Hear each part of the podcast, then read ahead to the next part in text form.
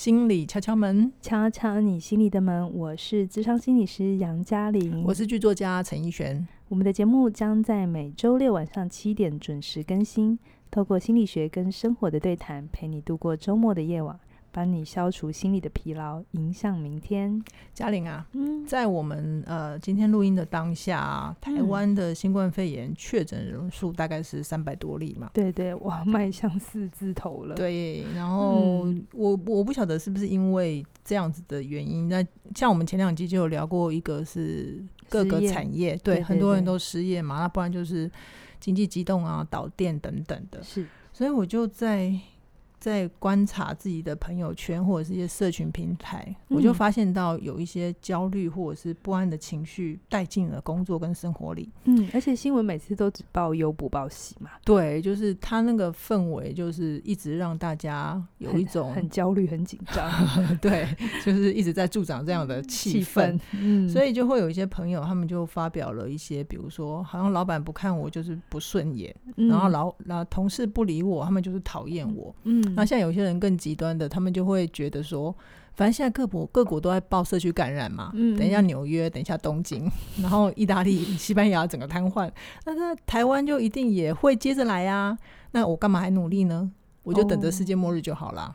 好像很悲观哦。对啊，所以我就想要问你啊，就是为什么、嗯、为什么人这个是有这是怎么回事啊？为什么人就是当他一一钻进那个悲观的情绪或者是反应里面，他就没有办法有一些乐观看待的面相呢？好，好，嗯，其实乐观哎，悲观这个能力其实真的是人类独有的能力啊，人类独有，而且它其实是一种祝福，是个礼物。你你这样子真的很，你真的很考验我的认知哎，好，你说你说怎样的礼物？其实。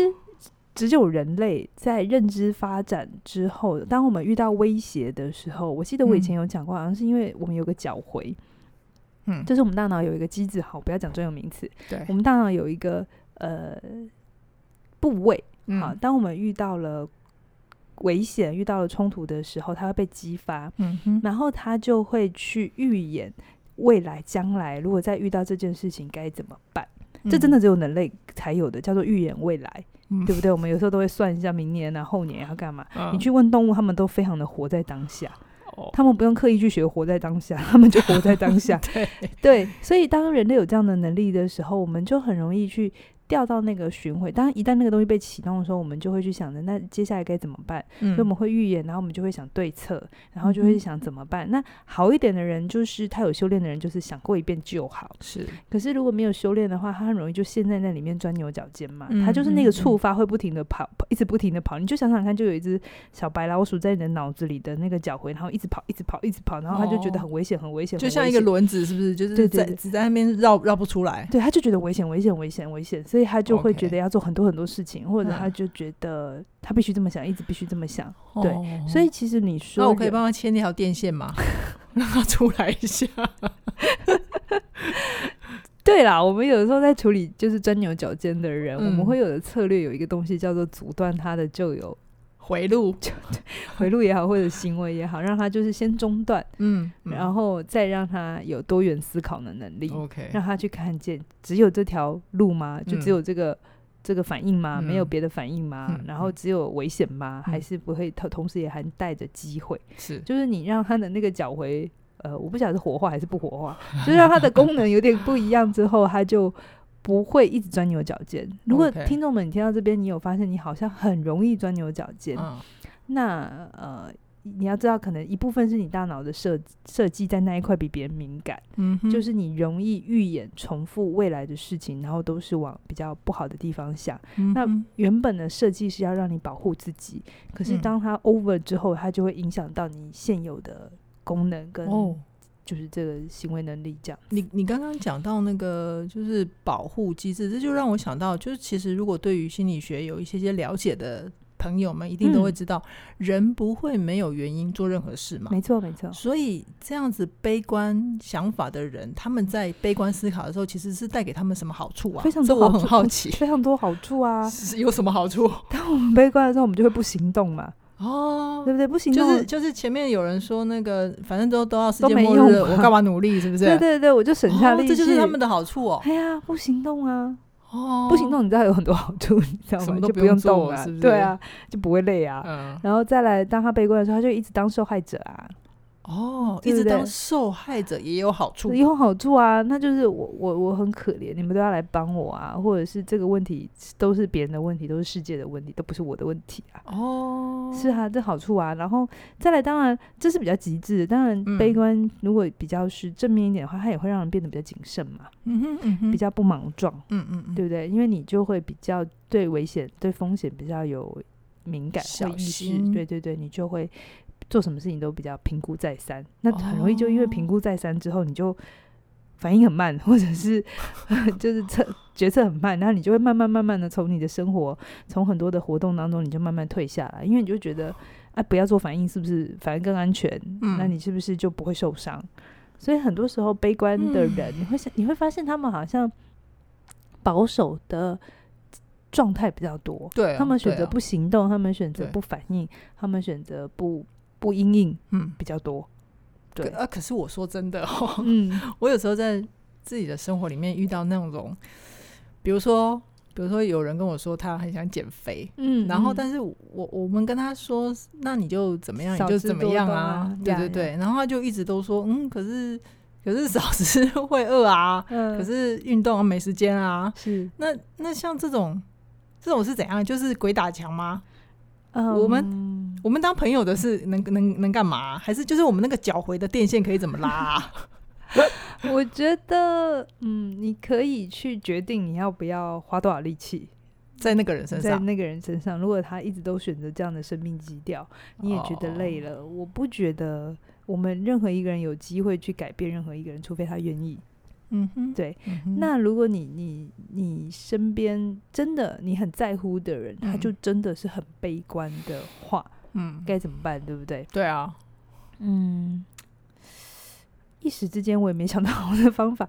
但是我其实想说的事情是，嗯、其实当悲观人他们在选择保护自己的时候，嗯、他们其实也失去了这个生命精彩跟丰富的机会。嗯，因为很多时候虽然冒险会会受伤，是，可是也因为冒险了，我们才发现，哎呀，原来这里有这件事。哎呀，哦，原来我是有机会成功的。对，所以如果你遇到一个比较悲观的人，也许他们可能有一个状态是，他们想的目标都是大的，嗯、他们太想要一步到位，所以这过程只要任何一点挫折，他都会放得很大。嗯哼，那可以的话，其实从一个简单小小的，他们做得到，或者是一个简简单单的改变，然后创造他生命一个不同的回路，嗯、一个正面的回路，嗯、不是危险的，是好的，嗯、可能可以有一些帮助。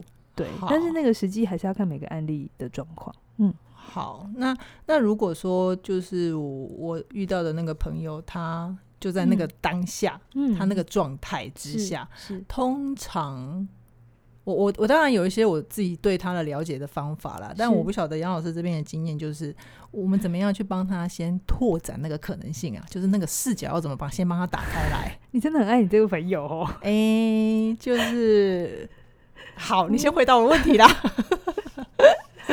呃，怎么帮他拓展呢？嗯，嗯，其实可以从他觉得不那么危险的事情开始。他总有觉得不那么危险的事情吧，在他的生活里。嗯，如果他觉得工作常常都让他很挫折，嗯，那他有没有其他的，比如说他喜欢看的电影、戏剧或娱乐的东西，嗯，是他不感觉到那么威胁的？嗯哼，事情。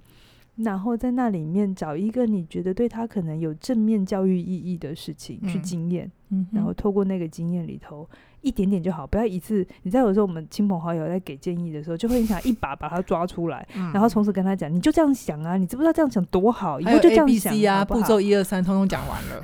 你看，这对于一个如果他本来就比较谨慎保守的人，他就会觉得、嗯、哇塞。他要去到你那里，然后那里好危险，都是他不熟悉的。嗯、然后你就一直都说这里才好，你那里不好，他那里不好，他就很想要退回去。嗯哼，因为他就让他感觉到威胁。哦，然后你一威胁，他的脚回又开始活化，你知道吗？哦，他一感觉到威胁，脚回就会活化。嗯、哦，所以我如果要把他帮他带开他那个回路的话，嗯，我得要先让他，你要慢，嗯，然后让他有一些成功经验。嗯嗯嗯，对，然后要。呃，就是一点一点的去让他累积正面成好的经验。我我觉得，嗯，我觉得我以后不要跟他见面，应该是叫他来，你现在有什么状况，你全全全部写下来。我觉得用写的，他是不是就会比较慢下来？是是是，也对。有些时候，为什么人很容易陷在自己的世界里头，嗯、就是因为他那个大脑触发之后，他就一直在那里面嘛。嗯。然后他，我们比较不容易控制我们的思考，就是你叫自己不要胡思乱想、嗯、是困难的。对。嗯、那写会是一个蛮好的方法，嗯、就我自己也自己会这样做，我也会鼓励学生，就是你把它写下来。嗯，嗯嗯。那你有的时候写下来。呃，你就不用一直刺刺激自己要重复想这件事嘛。嗯、我们有时候为了安全，嗯、为了觉得危险，我们就会一直回去回去看。但当你写下来的时候，你就不用再回去想嘛。你写下来之后就固定了，然后你会比较知道、嗯、哦前因后果脉络，那这件事情的来龙去脉。对、嗯，然后那个东西其实就会在你的经验里头就比较稳定下来，具体化了，对不对？对对对，就比这比较不会那么的。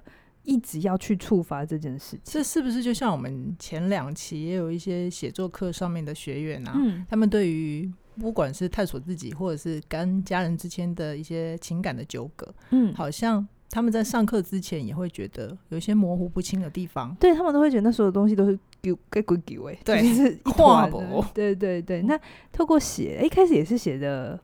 嗯，不是很清楚。对，但我们就是鼓励他们，通通先写下来再说嘛。对对对，对，然后那个写下来的时候，其实就是一个你开始切换视角的经验，嗯、因为。你自己在大脑里头想的时候，你很困难说，哎、欸，你要跳出来一点，嗯、因为你就会觉得你想的就是全部了。嗯嗯、可是当你写下来的时候，你比较能够抽出一个距离去看这件事情。哎、嗯欸，只有这个角度吗？还没有别的角度？嗯，欸、只有坏事吗？它会不会其实后面还是有好事？因为我常常都说，任何一件事情都一定带着祝福。嗯，如果你只能看到其中一面，那就代表你距离太近。对。就好像你把那个手机有没有整个贴在你的眼睛前面，你什么 app 通通按不到，或者你你拿一支笔，可能一支笔一边有字一边没有字。那当你拿着一段距离的时候，你就可以看到它全貌嘛，有字没有字你都看得到。嗯、可是当你拿得太近的时候，你就可能只看得到其中一面。所以如果你对一件事情只有坏的评论，比如说你就是很看不爽你老公、你老婆，嗯、然后你想到他都只有。坏事，嗯、都都觉得他很糟，很糟，很糟。嗯、你想不出来任何一点好处。嗯、我跟你保证，你跟他太近了，至至少心理距离是太近了。嗯、那也许这个时候适度的一点拉开来，保持距离，嗯、然后比较能够换位，也比较能够去切换视角。对，嗯、就是特别是切换视角这个部分啊，就在我们的写作课里面啊，嗯、就是我自己上课的部分。嗯，呃，故事课我会有一个活动，就是让。同学们利用角色卡跟事件卡嘛，你就透过呃用角色扮演的方法，嗯，去体验一下在不同人的个性上面，你同样一件事，对对对，但是不一样的个性、不一样角色的人，他们就会做出不一样的反应。是是，那其实就可以在帮你做一些拓展视角的练习。对，其实这个东西我觉得很重要，嗯、不管你是不是自觉悲观啦，或你身边的人有。这个习惯的话，很多时候我们会紧紧抱住一个紧紧抱住一个信念不变的，嗯、就是不想放弃的原因，嗯、是因为我们觉得这里才安全。嗯，我们觉得这样才有好嘛。可是殊不知，其实你你继续抱着这个信念，有可能它是一块大石头，它会让你沉到水里。嗯哼。可是你知道，人在很慌乱的时候，不确定的时候，有任何东西给他抱，都觉得是好的。他只能先抓住他有把握的部分嘛，对不对？对对对。好，我知道了，所以我要叫我朋友来参加八月二号的写作小学堂。如如果你鼓励得了他进来，我也觉得非常好，非常好，表示你们交情非常的好，而且你真的你给我来上课。你现在如果听到的话，就是先去报名。对，那其实有些时候，那真的更根本是一个习惯啦。是，就是如果我们都。思考比较容易是往这个方向去想，嗯，那我会跟大家讲说，有可能是你的这个保护机制真的开太强了，嗯嗯嗯，你为什么需要这么样的努力保护自己？是不是你对自己是没有信心的？嗯，是不是你觉得这个世界是危险的，别人都无可信任的？对，那如果是这样想的话，其实会非常辛苦，是你非常的辛苦哦，嗯，对，你可以想一想，为什么你们无法相信任何人？嗯，为什么你总觉得坏事要发生？嗯嗯，我猜这都是有脉络的。除了生理的因素之外，嗯、其实生理也是因为你长期强化它，所以它变得更强大嘛。那如果你只要停止激化它，你用别的思考信念或是别的呃状态的话，嗯、也许这件事情就不会那么困扰你了。嗯，我其实真的常常看到很多，特别是我们之前好像也做录过同样的题目，嗯，那一集反应非常的好，我才发现哇，原来我们的社会或我们身边的人有这么多人都觉得自己钻牛角尖，嗯，就是关于钻牛角尖这个困扰，对，而且大家大家比较普遍有的回应好像都是他是没有办法控制的，对不对？嗯、就是他理智上他会知道。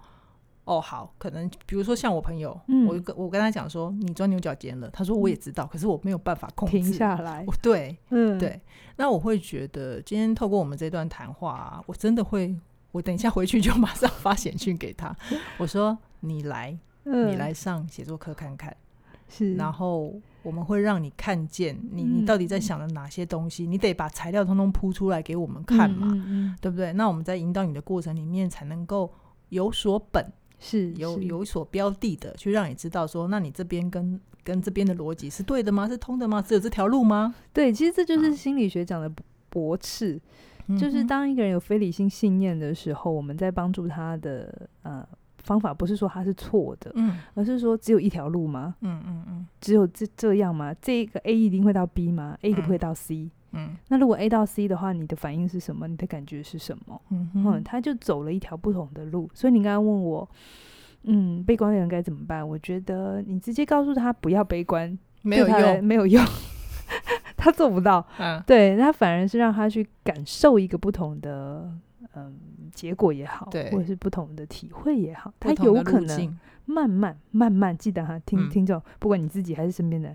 慢慢，慢慢来比较快。好，他不会没有办法，就是听完或上完之后，从、嗯、此就都不不会这么想了。嗯，OK，好。所以如果各位听众你们也想要多扩展自己的视角，然后多看见不同的可能性。